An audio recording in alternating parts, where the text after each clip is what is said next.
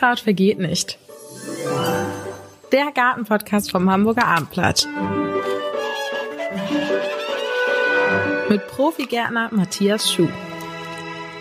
Hallo und herzlich willkommen zu einer neuen Folge von unserem Gartenpodcast. Mir gegenüber sitzt unser lieber Experte Matthias Schuh und rechts neben mir mein lieber Kollege Jan-Erik Lindner. Mein Name ist Sophie Laufer.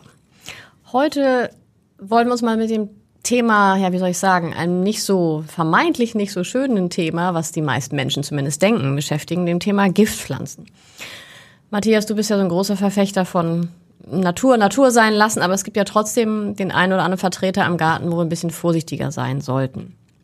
Ähm, magst du uns mal so einen grundsätzlichen Überblick geben, was ist eigentlich über, was ist eigentlich, man unterscheidet ja, glaube ich, zwischen ungenießbar und dann wieder giftig. Was ist denn überhaupt der Unterschied mhm. zwischen dem ungenießbaren und dem giftigen? Also die Übergänge sind im Grunde fließend. Also man Aber man kann, nennt es doch so. Ein bisschen genau, es gibt dann auch so schwachgiftige Pflanzen, ja. die teilweise auch heilkräftig sind. Und dann gibt es ausgewiesene Giftpflanzen. Also es ist immer ein bisschen schwierig und weil dieses dieses Wort Gift ist ja schon so, das schreckt uns ja total ja, ab. Also negativ. Also, ne, ja. also ich habe mal äh, zu einer Schulklasse gesagt, also wenn der Mittelfeldspieler beim Fußball giftig ist, dann heißt ist es was Positives, dann ist der energiegeladen und dann ist der setzt er sich ein und ist agil und wenn das bei Pflanzen hat das so kriegt das einen sehr negativen Touch, ne? Und da wir eben den Pflanzen äußerlich nicht ansehen können, ob die leicht giftig sind oder vielleicht nur ungenießbar sind und gar nicht schmecken oder ob die wirklich eine Gefahr in sich tragen, ähm, wird aus, aus Unwissenheit oft gesagt, so, das sind alles Giftpflanzen. Da gibt es eine Riesenliste, wenn wir das Internet aufschlagen und Giftpflanzen eingeben, dann haben wir eine Riesenliste von, von Pflanzen. Und äh, wenn wir die alle verbannen wollten aus unseren Gärten oder aus unseren Flächen oder aus unseren, weiß ich nicht was, dann wird es schwierig, dann bleibt nicht mehr viel übrig. Also das heißt, die Übergänge sind fließend. Die meisten Pflanzen, die wir kennen, Wildpflanzen oder auch Gartenpflanzen, äh, sind mehr oder weniger ja, schwachgiftig, haben irgendwelche Stoffe in sich, sind weiter nicht gefährlich. Aber es gibt eben auch wirklich ein paar, da wollen wir gleich ein paar von nennen und ansprechen, die auch gefährlich werden könnten und die so ein bisschen tricky sind. Aber ich glaube, wichtig ist immer, das zu erklären, Kindern zu erklären, ähm, dass das vielleicht in der Schule auch schon vermittelt wird und dass wir uns da so langsam rantasten. Aber aus Unwissenheit alles rauszureißen, ist für mich irgendwie keine Alternative. Welche klassischen einheimischen äh, Giftpflanzen ähm, könnte man denn identifizieren? Also was gibt's da so klassischerweise bei uns in den Gärten, mhm. wo man also vorsichtig also, sein muss? Ja, also wir müssen erstmal unterscheiden zwischen kontaktgiftig, also Pflanzen, die auf Berühren bei uns irgendwie reagieren und, und die alleine durch Unwissenheit, wenn ich irgendwo durch die Gegend laufe und in Kontakt komme, dass ich da schon Probleme be bekommen könnte. Und dann gibt's die sogenannten verzehrgiftigen Pflanzen, also wo ich auch was aufnehmen muss. Also über die Schleimhäute, das heißt meistens über den Mund, ähm, wo es dann gefährlich wird. Und die allermeisten Pflanzen sind ja wirklich die verzehrgiftigen. Das heißt, ich müsste ja schon was davon essen. Und wenn wir jetzt mal an die kontaktgiftigen denken, was da fällt uns nicht besonders viel ein, weil es nicht viele Brennnessel. Gibt. Die Brennnessel, genau. Diese heißt auch schon so und jeder kennt eine Brennnessel und weiß, wenn ich da mit der Hand reinfasse oder mit dem Bein gegenkomme, dann tut das weh. Den meisten macht das nicht besonders viel, ist ärgerlich irgendwie, weil dann ist der Tag erstmal gelaufen, weil es ständig juckt und rot wird und das ist nicht schön. Und kleinen Kindern, die das erste Mal in Kontakt kommen mit einer Brennnessel, äh, die schreien natürlich auch fürchterlich, weil das nicht toll ist. Und es dauert ein paar Stunden, bis sich das dann irgendwie wieder ein bisschen beruhigt hat. So, das ist schon die, die, die häufigste Pflanze. Und dann gibt's noch den Riesenbeerenklau, äh, der dazu noch phototoxisch ist. Das heißt, wenn ich den berühre, dann brennt's. Und wenn ich dann, wenn da noch Sonnenlicht dazu kommt, äh, dann kann es sogar dramatisch werden. Dann gibt's richtige Hautablösung. Das ist dann wirklich nicht schön. Also wer das, wer da wirklich mal in Kontakt kommt mit dieser Pflanze, möglichst schnell neutralisieren. Das heißt viel Wasser, das wieder runterspülen. Dann bleibt es vielleicht bei einer kleinen Rötung oder ähnlich wie bei der Brennnessel so ein unangenehmes Gefühl.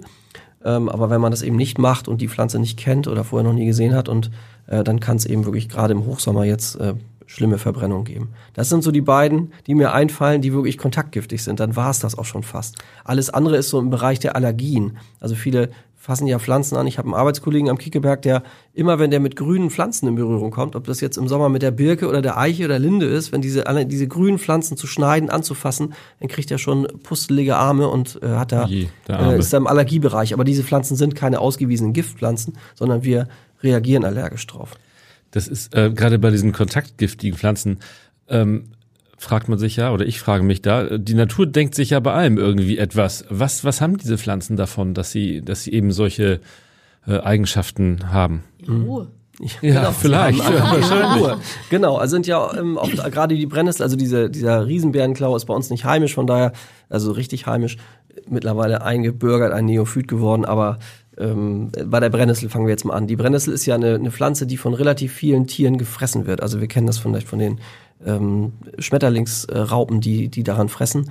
Und äh, ja, wenn die halt für, für jeden und jedes Tier herhalten müssen, dann wird die Brennnessel quasi aussterben. Das heißt, sie muss sich irgendwie einen Mechanismus, muss sie entwickeln, um möglichst einige abzuhalten. Das also, wenn die Rehe und und, und an Hasen auch davon fressen würden, dann wäre von der Brennnessel nicht viel übrig. Und so hat sie sich halt ist eine schmackhafte Pflanze grundsätzlich, können wir als Menschen auch essen, wenn man ein bisschen aufpasst. Brennnesseltee, Brennnesseltee mhm. machen oder auch so, wenn man die Blätter vorsichtig abnimmt. Ihr kennt das alle, dass man diese, diese Nesselhaare darf man halt nicht frontal berühren, sondern muss sie so seitlich abstreifen und dann kann man diese aufrollen und dann schmeckt das sehr gurkig. Also eigentlich ist es eine sehr geschmackvolle Pflanze und damit sie eben nicht von, von allen gefressen wird, hat sie diesen Mechanismus dieser, dieses Nesselgiftes und dieser Nesselhaare entwickelt und kann sich da einigermaßen zur Wehr setzen aber auch Brennnesseln werden von Blattläusen befallen, werden eben von Schmetterlingsraupen gefressen, also hält sich so das Gleichgewicht. Das sind halt so Abwehrmechanismen. Nenn uns doch nochmal so die drei bis fünf wichtigsten S, also Verzehr, Verzehr, verzehrgiftigen Pflanzen, sagt man Ich denke sofort an den Fingerhut, der Goldregen wahrscheinlich. Und Genau. Was hättest du denn da noch Genau, so also das ist, das sind so die, ähm, die Pflanzen, und jetzt fangen wir mal bei dem Fingerhut an, weil das Ja. ist immer so, das hat man als Kind irgendwie auch von den Eltern zum Glück und den Großeltern immer gelernt. Gefährlich. Das Gefährlichste ist eigentlich, wenn man den Finger da reinsteckt in die Blüte und da eine Hummel drin sitzt. Das finde ich, das war als Kind, weil der ja Fingerhut heißt der ja schon. Ja. Das heißt, wir kennen, oder die meisten kennen das vielleicht gar nicht mehr, diese Fingerhüte vom Sticken, die man früher hatte, die man Ja. sich auf den Mhm. Finger gestülpt, die Oma und dann die Socken gestopft hat, damit sie sich nicht in den Finger piekst. Und so ähnlich sieht ja auch die Blüte aus und deshalb sagt man ja Fingerhut dazu. Und natürlich, wenn man einem, einem Kind sagt, das ist der Fingerhut und man vielleicht diesen Fingerhut noch von der Oma kennt, dann will man ja unbedingt seinen Finger da reinstecken. Und dann, äh, also ich habe, glaube ich, mehr oder die häufigsten Insektenstiche, die ich hatte, gerade von Hummeln, äh, waren dann immer von dem Fingerhut als Kind zumindest. Ne? Ähm, und diese Pflanzen, der Fingerhut gehört auf jeden Fall zu den giftigen Digitales, wobei dieses ähm, diese meisten, die meisten dieser Giftpflanzen ja nicht einfach nur giftig sind, sondern die haben halt Stoffe in sich, die ja auch genutzt werden können. Also man sagt so schön, die Dosis macht das Gift. Also Digitalis, der Fingerhut, wird ja auch in der Herzmedizin eingesetzt und wurde in der Vergangenheit schon äh, vor, vor tausend Jahren oder tausenden von Jahren immer schon von den Menschen benutzt, um Menschen zu heilen. Ähm, und war es natürlich mit der Dosierung immer ein bisschen schwierig. Man wusste nicht genau zu welcher Zeit, wie viel. Es sind natürlich auch bestimmt viele Leute äh, gestorben an, an diesen Experimenten, aber auch heute arbeitet man immer noch mit Digitales, also mit Fingerhut in der Herzmedizin. Das heißt also grundsätzlich zu sagen, die Pflanze ist doof, giftig, die muss weg, so einfach ist es ja nicht, sondern die haben immer irgendwelche Stoffe, die uns auch in gewisser Dosierung helfen können. Aber da muss man gleich wieder den warnenden Finger heben und sagen, natürlich nicht jeder, der jetzt irgendwie ein Herzproblem hat, sollte jetzt zu Hause den Fingerhut aufessen oder sich dann Tee draus machen. Also das muss natürlich immer, wie man so schön sagt, fragen Sie Ihren Arzt oder Apotheker. Sowas muss immer natürlich kontrolliert äh, betreut werden. Da kann man nicht einfach sagen, ich habe da mal irgendwas gesehen, dass das eine Heilpflanze ist und jetzt äh, mache ich mir das in Salat. Also das wäre natürlich Quatsch. Also Fingerhut finde ich immer ein bisschen, weil rosa Blüte meistens äh, wächst in jedem Garten, an jedem Erkennt Wegesrand. man schnell ist, erkennt man total schnell, aber auch vielleicht verlockend für kleine Kinder da irgendwie wie so ein Gummibärchen hängt da was Buntes dran, was man irgendwie essen könnte so. Aber ich probiere ja auch mal Sachen aus und, und kaum mal an so einer Pflanze oder nimm mal so ein bisschen davon auf. Also es ist ja nicht so, dass man die, wenn man die an die Lippe oder an die Zunge bekommt, dass man stirbt, sondern es ist ja, die Dosis macht das Gift und, und ich wiege 80 Kilo und da muss ich schon ein bisschen was aufnehmen, um da irgendwie was zu spüren oder damit sich immer bei mir was verändert. Und ich kann nur sagen, das sind, die sind total bitter. Also diese Blüten von dem Fingerhut, da kriegt man keine zwei Blüten aufgegessen. Und ich kann mir auch nicht vorstellen, dass ein Kind da jetzt eine Blüte nach der anderen in den Mund steckt. Die würde nach, nach der einmal kauen, dann merkt man sofort, das ist nichts für mich, sofort wieder ausspucken. Und bei den meisten Giftpflanzen ist es ja auch so, dass das ähm, einen Ekel bei uns äh, auslöst oder Erbrechen im schlimmsten Fall auslöst und dass diese, diese Gifte dann wieder rausgebracht werden. Also richtige Vergiftungen kommen wirklich zum Glück sehr, sehr, sehr selten vor. Und du hattest den Goldregen noch genannt. jetzt das, was mir so spontan. Genau, beim Goldregen sind es vor allen Dingen die Früchte. Also die Blüten sind natürlich auch giftig. Kann auch sein, dass jemand diese gelben Blüten unbedingt mal aufessen möchte.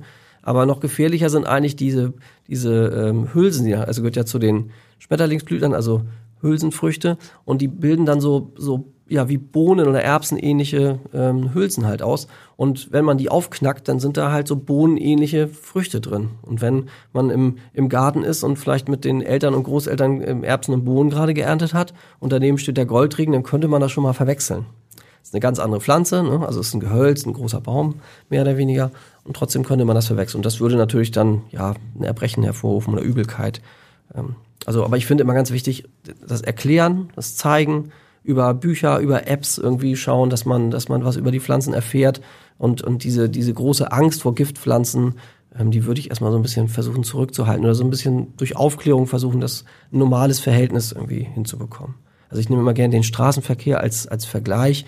Der ist auch super gefährlich und man, irgendwann können ja auch Kinder alleine zur Schule gehen und zum Bus und dann wissen die, ah, Straße, da kann ich nicht vor einen LKW laufen oder da ist ein Zebrastreifen oder ist eine Ampel und dann verhält man sich so und so. Ähm, keiner käme ja auf die Idee zu sagen, alle Autos gefährlich, müssen alle weg, sondern das Umgehen damit ist ja immer entscheidend und wie man rangeführt wird an, an solche Situationen und bei Pflanzen finde ich es finde ich es ähnlich. Was gibt's noch?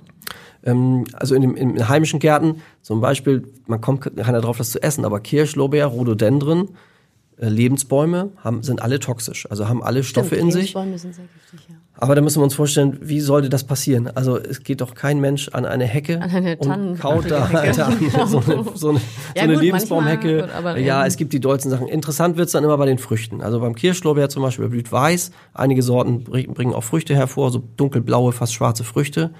Ja, okay, sehen aus wie Blaubeeren, ne? Also oder Kir reife Kirschen. Und die so. roten Beeren beim, beim, ist es beim Lebensbaum, diese roten? Bei, bei der? Eibe. Bei kommen der wir, da Eibe, kommen wir ne? dann noch zu. Genau. Ja, mhm, genau, ja. Also da- klar, es birgt immer irgendwo Gefahren, aber wie gesagt, ich werde oft gefragt bei kind, Kindergärten, Schulen, Mensch, guck mal durch unseren Schulhof, was da alles giftig ist. Und so. Also wenn wir es wegreißen, haben wir nur noch eine Steinwüste und Pflastersteine und Sand, also dann bleibt da nichts mehr. Also alle Pflanzen. Es gibt zum Beispiel das, das heimische, ja, ist mittlerweile in den, in den Gärten, aus den Gärten rausgewandert in die, in die Natur, das kleine und große Immergrün. Winker heißt das. Das ist ein Bodendecker, immergrün, also grüne Blätter das ganze Jahr über und bringt so violette Blüten hervor. Kennt man aus jeder, ist ja fast Verkehrsinsel und, und überall vor den Häusern und so findet man das ist, ja, würde ich mal sagen, eine unserer giftigsten Pflanzen, wenn man da eine Menge von aufnimmt. Aber das jetzt wirklich als Bodendecker aus den Gärten, aus den Parkanlagen zu verbannen, ist, ist glaube ich, Quatsch. Also erstmal kommt da keiner drauf, das zu essen und ja, wie gesagt, wichtig ist die Aufklärung daran zu führen. Und wenn ich jetzt eine große Liste machen würde von Giftpflanzen, alle zusammenbrechen und sagen, oh Gott, das muss alles weg. Also viele Pflanzen tragen halt irgendwas in sich. Und diese, diese Toxide, also diese Stoffe, die da drin sind, sind zwar im, bei einer gewissen Dosis für uns irgendwann gefährlich und, und sind auch wirklich nicht schön. Aber wie gesagt, viele dieser Giftpflanzen sind eben auch Heilpflanzen, werden auch heute immer noch benutzt als Heilpflanzen in der Homöopathie, in, in, in vielen Präparaten finden wir diese Stoffe, das sind oft Alkaloide oder Tenside, äh, die man jetzt noch aufdröseln konnte in, in tausend Einzelstoffe, aber das erstmal kenne ich sie nicht und zum anderen führt das auch, glaube ich, zu nichts, wenn man nicht gerade Chemiker ist. Aber man muss halt immer schauen, dass diese Pflanzen auch wirklich in der Vergangenheit uns in der Medizin weitergebracht haben. Also der, der Eisenhut ist vielleicht auch noch so eine Pflanze, Aconitum, äh, kennen wir als Gartenpflanze, tolle Staude.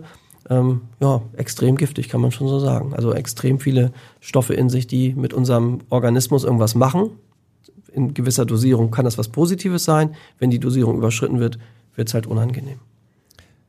Ähm, alles, alles ansatzweise Gefährliche birgt ja irgendwie auch so eine Art äh, Faszination. Es gibt doch bestimmt auch äh, Menschen, die sich irgendwie speziell, die sowas sammeln oder, Ja. oder da Exoten ähm, importieren. Ne? Ja. Was äh, würden die sozusagen bei sich stehen haben? Also ich gehöre in Teilen dazu, dass ich auch im, in meinem Garten so Pflanzen habe, die ja durchaus als, als giftig gelten. Und ähm, ist zum Beispiel die Kermesbeere, ist so eine Pflanze, die auch hier bei uns nicht heimisch ist, die aber sich immer weiter ausbreitet, hat so, ja, wird bis zwei Meter hoch, hat weiße, schöne, kerzenartige Blüten und bekommt nachher so richtig glänzende äh, schwarze Früchte. Einige sagen, die kann man auch essen, wenn man sie entsprechend zubereitet. Und viele sprechen auch davon, dass es eher eine Giftpflanze ist, die mit uns irgendwas machen kann. Wie gesagt, da ist dieser schmale Grad zwischen Nutzpflanze und giftiger Pflanze, toxischer Pflanze ist da ist, ist da wie gesagt immer ein schmaler Grad. Es gibt auch dann zum Beispiel den, die Tollkirsche, von der häufig gesprochen wird. Das ist eine heimische Pflanze. Ich habe ganz selten mal eine gesehen. Also da muss man wirklich schon in die feuchten Wälder, äh, da fast urwaldmäßig da irgendwie eindringen mit der Machete, hätte ich fast gesagt, damit man die überhaupt findet. Und diese Tollkirsche ähm, äh, heißt im zweiten Namen Belladonna, also schöne Frau, weil man früher, wenn man dies, diese die roten Früchte essen würde, dann kriegt man, wird unsere Pupille erweitert und man kriegt ein ganz dunkles Auge und ein dunkles, großes Auge war früher ein Schönheitsideal. Ähm, und deshalb äh, hat man das auch benutzt, haben gerade Frauen das eingenommen, wenn sie zum Ball gingen oder irgendwo gefallen wollten und haben dann eben so eine riesen Pupillenerweiterung bekommen. Bestimmt auch nicht gesund, aber ja, bei der Überdosierung kann es dann auch mal schief In der gegangen sein. Homöopathie auch Belladonna, glaube Genau, ich, sehr angesehen. ganz genau. Also das sind immer, ist immer ein schmaler Grad. Und nochmal die Warnung, also nur weil man da irgendwo mal was gelesen hat, das ist eine Heilpflanze, die kann dies oder das bringen, heißt das nicht automatisch, dass ich jetzt mich da bedienen kann und einfach irgendwas aufessen sollte. Aber du würdest jetzt weder darauf verzichten, sie zu pflanzen, sondern du würdest sogar dazu raten, Also die ein oder andere im ich- Garten zu haben. ich würde mir wünschen, dass wir einen, einen lässigen Umgang Mhm. mit damit kommen. Wenn, ich, wenn mir eine Pflanze gefällt oder wenn ich vielleicht Sammler bin von besonderen Pflanzen, Rizinus zum Beispiel ist Rizinusöl kennen wir, ist sehr abführend ähm, und, und kann eben in der Überdosierung auch gefährlich werden. Ist eine einjährige Pflanze, großes Saatkorn, eine mächtige Pflanze, schöne Pflanze, wird auch als Zierpflanze durchaus benutzt, also tolle, beeindruckende Pflanze. Ähm, ja, ich finde, wir können die nicht alle verbannen. Also ich finde die teilweise schön, sehr, also sehr zierend auch, Gartenflächen zierend und von daher, wie gesagt, man muss immer wissen, was man da hat und dann geht man da entsprechend mit um. Also nicht, nicht jede Pflanze, die giftig ist, macht ja irgendwas mit uns. Also müssen sie erstmal dafür zu essen und aufnehmen und von daher ähm, würde ich mir einen lässigen Umgang damit wünschen. Aber ich weiß, dass es viele nicht können. Man will dann so die einen und die anderen. Die sind giftig und die sind nicht giftig. Und ähm, es gibt ja noch so ein paar Pflanzen, äh, die, die auch ja so einen Mechanismus entwickelt haben. Ähm, ich nehme jetzt mal dieses Jakobs-Greiskraut, was immer genannt wird, was so pferdegiftig oder tiergiftig ist. Äh, davon ernähren sich ja auch viele Insekten. Und diese Insekten fressen diese vermeintlich giftige Pflanze, um eben dann äh, auch Abwehrstoffe in sich zu tragen, um eben nicht von Vögeln gefressen zu werden. Also die Natur bedient sich ja auch dieser Giftstoffe. Also für dieses Insekt, für diese Raupe ist das nicht giftig. Die kann die ganz normal aufnehmen. Aber der Vogel, der vielleicht diese Raupe fressen möchte, der geht dann daran und spürt oder riecht irgendwie, oh nee, also mit dem ist nicht gut Kirschen essen im wahrsten Sinne, den, den lass mal da liegen. Also sind immer so, so Mechanismen. Und wir Menschen ähm, gehörten ja auch mal so zum Teil dieser, dieses gesamten Gefüges und haben sich so ein bisschen, wir haben uns entfernt von der Natur und deshalb sind wir da so ein bisschen so ein Fremdkörper. Und deshalb haben wir, glaube ich, auch so ein, ja, so ein komisches Verhältnis zu diesen vermeintlichen Giftpflanzen. Aber eine generelle Möglichkeit, Giftpflanzen als solche zu identifizieren, außer eben zu probieren, gibt es eigentlich nicht. Ne? Das gibt es nicht, ganz genau. Also man kann die nicht, sie man kann denen das nicht erkennen, ob die jetzt Härchen haben oder nicht, oder ob die groß sind oder klein sind oder dies oder das. Äh, da, das, das kann man nicht so äh, generell sagen. Also wie gesagt, wer sich einen Garten anlegt und sagt, ich habe kleine Kinder oder ich habe irgendwie Angst davor oder ich, ich möchte das nicht, ähm, kann sich eben die Liste der Giftpflanzen mal im Internet anschauen und äh, muss dann eben auf die weniger giftigen oder auf die leicht ungenießbaren oder die leicht giftigen zurückgreifen. Aber ansonsten sieht man das den Pflanzen nicht an. Naja, du hast ja deine App, die du uns schon mal empfohlen hast. Und ich Genau. finde, das könnte man als doch als Hilfe äh, durchaus nennen, denn wenn du dir nicht sicher bist, dann scannst du halt das Blatt und weißt, oh, ich habe da jetzt einen Fingerhut vor mir, der gerade sich entwickelt und entweder ich nehme ihn dann raus oder ich setze ihn um oder ich habe keine Ahnung was. Genau. Das hat mir jetzt schon die eine oder andere Erkenntnis in meinem Garten gebracht. Ähm, Genau, das ist Oder? äh, Das ja genau. Es gibt, es gibt verschiedene Pflanzen-Apps. Ich bevorzuge da die äh, App Flora Incognita, so heißt die. Also ist äh, ganz spannend, was man dann, also man kriegt dann, wenn man das fotografiert mit dem Handy, äh, dann genannt, wie die Pflanze heißt und Ja, relativ viele dazu. Informationen Ja. und kann dann auch noch weiter in die Informationen einsteigen, wenn man das dann möchte Aber und auch über die kann, Giftigkeit und über die Verwendung und und äh, in welchem wie viel Gramm man davon aufnehmen müsste pro Körpergewicht, wie viel Also das so. Also es ist schon sehr hilfreich. Also wer da Ängste hat, ist da mit so einer App ganz gut bedient oder eben auch mit einem Fachbuch. Es gibt ja auch Pflanzen, die nur zu einer bestimmten Phase im Jahr, ähm, sagen wir mal, ungenießbar oder, oder gar giftig sind. Äh, kennst du da Beispiele? Also zum Beispiel Sicher von dem, von, dem, ja. von dem Aaronstab zum Beispiel. Also er ist eigentlich das ganze Jahr über giftig, aber er ist nur in, in kurze Zeit im Jahr auffällig. Also das ist eine, eine Pflanze, die hier bei uns im Norden eher selten vorkommt, weil die einen gewissen Kalkgehalt braucht. Aber der Aaronstab wird auch in den Gärten gepflanzt. Der gefleckte Aaronstab, so heißt er. Wird auch gerne in ja, so, so feuchten Situationen, Schattensituationen im, im Garten gepflanzt und ähm, kommt im Frühjahr relativ früh aus der Erde, äh, macht so ein auffälliges Blatt und eine unscheinbare Blüte, also ist überhaupt nicht auffällig. Da käme auch, glaube ich, keiner drauf, da ranzugehen und irgendwas davon zu essen. Und macht dann aber im Hochsommer ähm, solche orangen, Smarty-ähnlichen Früchte. Also so ähnlich wie wir das auch vom Maiglöckchen kennen. Das Maiglöckchen macht erstmal Laub, macht eine weiße Blüte, so ganz schön. Und dann sind irgendwann im Sommer sind da so rote Früchte dran. Und ähnlich ist der Aaronstab auch gestrickt. Und wenn diese roten Früchtchen da so hängen, dann ja, ist es vielleicht doch für den einen oder anderen verlockend, da mal irgendwie ranzugehen, weil die an Johannisbeeren erinnern oder ich weiß nicht, an Süßigkeiten oder sowas. Und deshalb, ähm, wenn man solche Pflanzen im Garten hat und vielleicht Kinder im Garten hat und denkt, Mensch, äh, da kommen jetzt die Nachbarskinder mal rüber, ich habe Besuch, dass man dann vielleicht nochmal darauf hinweist oder von mir aus auch dann diese Pflanzenteile abschneidet und sagt, dann nehme ich halt die Früchte der, des Aaronstabs oder der, des Maiglöckchen schneide ich dann irgendwie ab, damit keiner in Versuchung kommt. Das könnte man, könnte man machen, wenn man da unsicher ist oder ein komisches Gefühl dabei hat. Wie ist das mit dem Verwechseln, wo wir gerade bei diesem Thema Erkennen und so sind? Ähm, Ja. Gibt es Pflanzen, die sich so ähnlich sind und die eine ist giftig, die andere nicht? Und wenn ja, welche? Wo müsste ich da auf? Also es wird im zeitigen Frühjahr immer Bärlauch und Maiglöckchen, das ist immer so ein großes Thema, wobei ich, gut, ich bin Gärtner und bin in der Natur unterwegs und sehe da nicht die Unterscheidung, also nicht die Verwechslungsgefahr eigentlich, aber es sind halt, die, die eine, im Bärlauch kennen wir, im Bärlauchpesto und, und so ein Das Wildkraut, Blatt. was man Mhm. gerne isst, was auch diesen starken Knoblauch und, und Bärlauchgeruch eben hat. Und das Maiglöckchen hat diesen Geruch überhaupt nicht. Also ein Maiglöckchenblatt kannst du zerknüllen und zerrollen und dran riechen. Das Passiert riecht nichts. halt wie grüne Pflanze, aber da ist kein besonderer Geruch. Und dann ist es auch noch so, wenn man jetzt auf die Monate mal schaut, also mit der Verwechslung ist es manchmal auch so, dass diese beiden Pflanzen, Maiglöckchen und Bärlauch, gar nicht zur gleichen Zeit zu sehen sind. Also das, das Maiglöckchen heißt Maiglöckchen, weil es halt im Mai rauskommt und anfängt zu blühen. Und der Bärlauch ist, also der April ist eigentlich der Bärlauchmonat. Und äh, die berühren sich im Grunde gar nicht so richtig. Also die kommen gar nicht so richtig äh, nebeneinander ähm, in, in die gleiche Zeit. Also von daher ist die Verwechslungsgefahr da eher gering. Und ja, es gibt natürlich immer ein paar Verwechslungen. Also ich hatte eben den Eisenhut genannt. Das ist so ein ja, so eine blaue Staude, wird bis zum Meter hoch, ähnelt so ein bisschen, aber auch nur ein bisschen dem Rittersporn. Der Rittersporn ist, gilt jetzt nicht unbedingt als giftige Pflanze, ist auch keine Verzehrpflanze, aber von, von dem Rittersporn, selbst wenn man da Blüten essen würde, geht keine Gefahr aus. Beim Eisenhut ist es dann, könnte es etwas dramatischer sein. Also es gibt immer so ein paar, die sich grob gesehen irgendwie ähneln, aber dann doch wieder, finde ich, wenn man mal die App bemüht oder mal ein Buch anguckt oder wirklich mal irgendwo im Garten wirklich speziell guckt, was habe ich da eigentlich, dann sieht man schon, dass die auch doch äh, sehr unterschiedlich sind. Und bei den Doldenblütlern, wenn wir jetzt so ein bisschen auch wieder in die, in die freie, also außerhalb des Gartens in die freie Natur schauen, ähm, da gibt's ja zum Beispiel die wilde Möhre, die jetzt überall im Juli, August stark in Blüte ist, die man gut erkennen kann, die auch nach Möhre riecht. Also das Laub kann man auch benutzen für einen Salat. Das ist also eine, eine essbare Wildpflanze der, der Ursprung unserer heimischen oder unserer gebräuchlichen Möhre, Mohrrübe, Wurzel. Und ähm, dann gibt's auch den gefleckten Schierling, der ist extrem giftig. Also bei den Doldenblütlern ist das ein bisschen schwierig. Und deshalb würde ich die auch dann mal so rauslassen und sagen, von dem muss ich jetzt nicht unbedingt was ernten oder, oder was abnehmen oder so. Ähm, wenn wenn man weiter in die Themen, Thematik einsteigen will, sind das auch gut nutzbare Pflanzen. Den Giersch aus dem eigenen Garten, den man als Salat oder Pesto irgendwie benutzen kann. Und der gefleckte Schierling ist auch ein Doldenblütler, blüht aber viel später und kommt viel später aus der Erde. Also von daher berühren die sich eigentlich gar nicht so richtig vom, vom Zeitpunkt. Aber dazu brauchst du ein bisschen Wissen und ein bisschen, ja, dass man sich mit der Materie so ein bisschen beschäftigt. Offenheit, ne? Genau.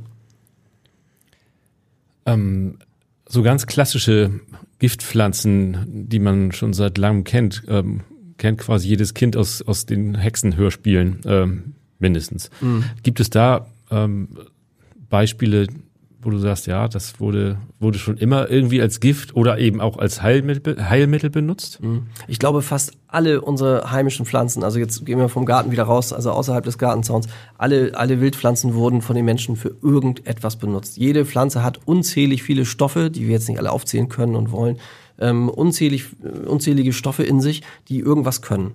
Also es gibt ein Seifenkraut zum Beispiel, daraus kann man eine Lauge herstellen und, und Wäsche waschen zum Beispiel. Oder es gibt Pflanzen, die eben wie der Bärlauch, die sehr vitaminreich sind. Und dann gibt's Pflanzen, die in Hokuspokus-Bereich äh, sind. Also für Hexensalben zum Beispiel gibt's wirklich ein Hexenkraut, das wächst auch in den, in den dunklen Wäldern bei uns. Und ähm, weil du sagst Hokuspokus, also es, es ist immer so, es gibt auch so ein paar Pflanzen, die haben sicherlich auch irgendwelche Stoffe in sich und da, da sind die, ist die Forschung immer noch so, warum haben die Menschen das mal benutzt? Warum wird das Hexenkraut für Hexensalbe benutzt? Also was wollte man damit erreichen? Und äh, es ist wissenschaftlich nichts nachgewiesen, aber oft ist so, dass die Menschen diese Faszination der Pflanze irgendwie erkannt haben, die ist irgendwie besonders, die, die blüht besonders oder wächst an ganz skurrilen Standorten und so. Und dann hat man denen immer irgendwie so was Heilkräftiges oder was Hokuspokus-mäßiges nachgesagt, dass die irgendwie irgendwas beeinflussen, dass wir dadurch fliegen können. Zum Beispiel der Fliegenpilz ähm, heißt ja nicht Fliegenpilz, weil wir, weil da Fliegen drauf sitzen, sondern weil wenn man den essen würde, der mit uns so die Halluzinationen mit uns durchgehen und wir das Gefühl haben, wir könnten fliegen.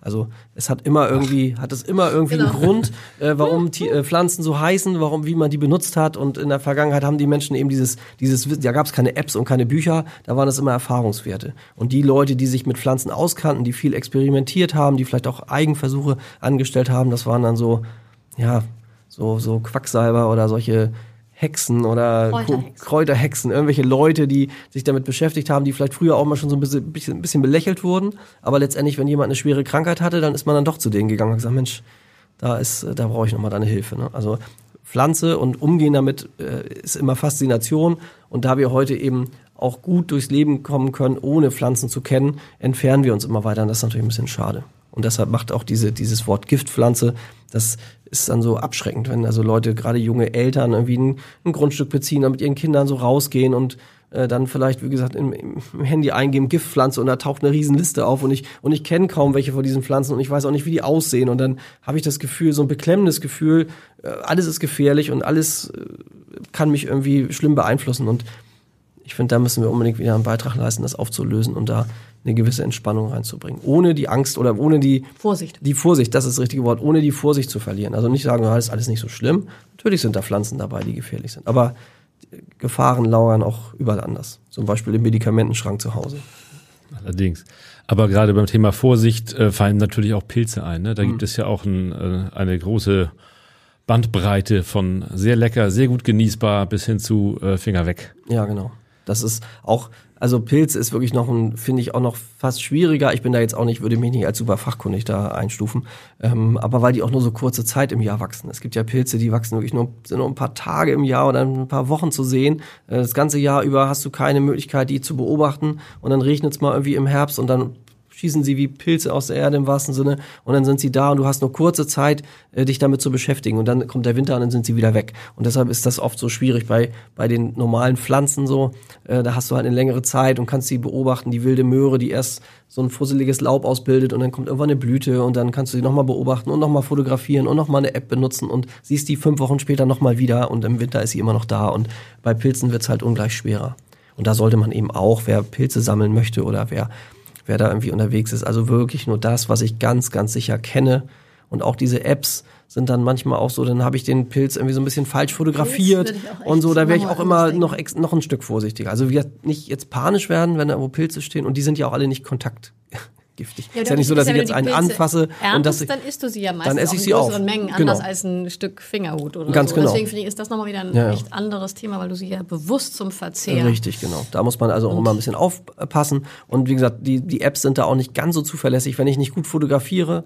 Also da gehören ja, es ist ja nicht nur die, die Kappe, die sind, das, sich so ähnlich sind sich dann so ähnlich und dann hast du manchmal doch das falsche Ergebnis oder so. Aber auch da bei den Pilzen ist es häufig so, dass die, die giftig sind, die was mit uns machen, auch wirklich nicht gut schmecken. Es gibt da ein, eine sogenannte Bitterlinge oder Hexenpilze, sagt man auch. Ähm, die sind Röhrlinge, ähm, also wie unsere Maronen oder Steinpilze auch, die die meisten kennen. Und äh, wenn man die dann mal, meine Oma hat immer gesagt, nö, die kann man nehmen, die, die, sind, die sind gut, das sind ja Röhrlinge, da gibt's ja keine giftigen, die nehmen wir mal mit. Und dann auch Gallen, Gallenröhrling sagt man auch, das ist so, ein, so eine Artengruppe, gibt's verschiedene. Und wenn man einen solchen Gallenröhrling in dieser Pilzspeise drin hat, dann kannst du das nachher wegkippen. Das kannst du nicht essen. Das ist dann wirklich so bitter und unangenehm. Also es ist auch so ein Schutzmechanismus. Die sind gar nicht richtig giftig, die sind eigentlich nur ungenießbar, aber das würdest du schnell merken. Das schmeckt nicht mehr nach Steinpilz und das schmeckt auch nicht nach Marone, sondern es schmeckt einfach nur bitter und unangenehm und du kannst die, die Pilzpfanne dann irgendwo hinkippen. Das wird dann nichts mehr. Sollten wir vielleicht mal Richtung Herbst als Thema machen.